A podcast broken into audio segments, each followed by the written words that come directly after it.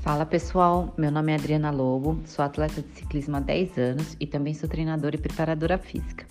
Atualmente eu tenho a minha assessoria que leva o meu nome, Adriana Lobo Treinamento, e hoje, a convite da Eli, eu tô aqui para compartilhar com vocês um pouco da minha história e de como eu me inseri nesse mundo tão maravilhoso que é o ciclismo.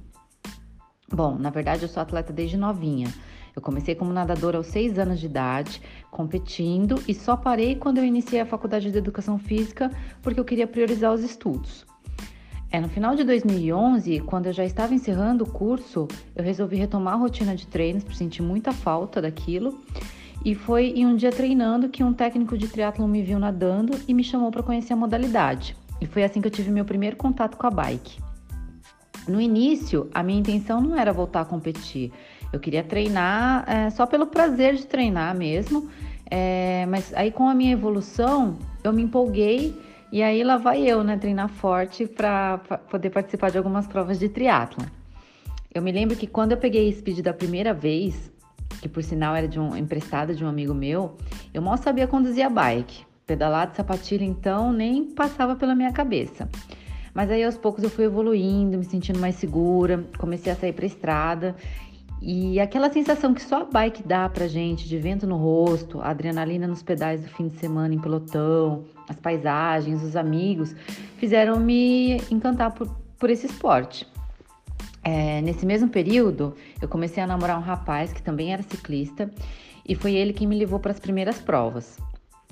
É, outra pessoa que me incentivou muito também a me manter no ciclismo e a superar as minhas dificuldades e medos em cima da bike foi a própria Eli que sempre falava, Adriana, calma, é, você vai conseguir andar né, bem, leva tempo, dedicação, tenha paciência. E realmente uma das coisas que o ciclismo mais me ensinou foi a ter paciência e a ter resiliência, né? Eu lembro que na minha primeira prova eu conquistei o segundo lugar e aquele resultado só fez eu me empolgar mais ainda para continuar. É, foi quando eu aceitei o convite da equipe de ciclismo de Taubaté para representar a cidade no ano de 2013. É, Taubaté foi a minha primeira equipe de ciclismo. Eu permaneci lá por dois anos, onde eu tive a oportunidade de aprender muito.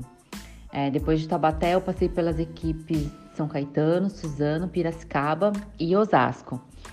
É, eu tive bons resultados nessas equipes também e acho que entre os mais marcantes para mim foi quando eu fui campeã da prova de critério por pontos nos Jogos Regionais em 2015.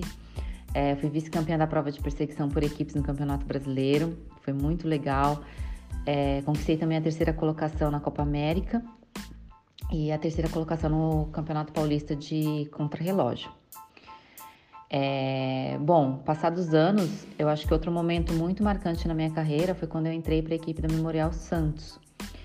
Eu acho que esse foi o melhor momento relacionado à minha performance da minha carreira como atleta, assim. É, posso dizer que para mim foi uma oportunidade única, a qual eu sou muito grata.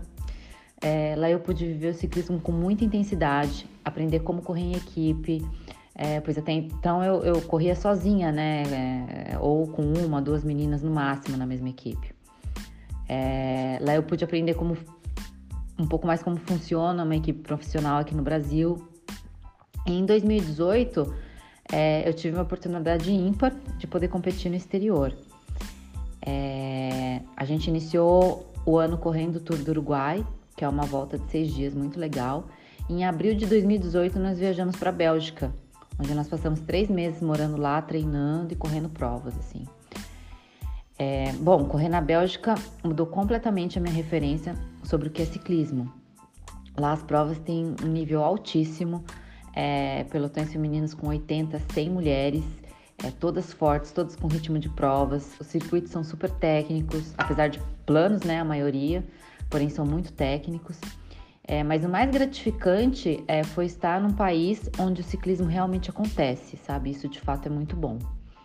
É, nesse mesmo ano de 2018, eu tive a oportunidade também de ser campeã dos, dos Jogos Regionais, da prova de critério por pontos, de novo e a gente conquistou a terceira colocação na prova de perseguição por equipes do Brasileiro de Pista. É, e ainda de 2019 para cá, eu represento a equipe de Indaiatuba, a qual eu tenho muito orgulho de vestir a camisa. Em 2019, é, um marco legal para mim foi quando eu conquistei um pódio na 1 de maio, que é uma prova super tradicional da cidade, então foi um resultado muito especial para mim. E hoje, para finalizar, paralelamente ao ciclismo, é, como atleta, eu resolvi focar um pouco mais na minha vida profissional, como treinadora também, né? É, e é isso. Eu só tenho motivos para agradecer todos os bons, os bons momentos né, que o ciclismo me proporcionou e tudo que ele me ensinou. E eu gostaria também de agradecer a Eli pela oportunidade de poder compartilhar minha história aqui.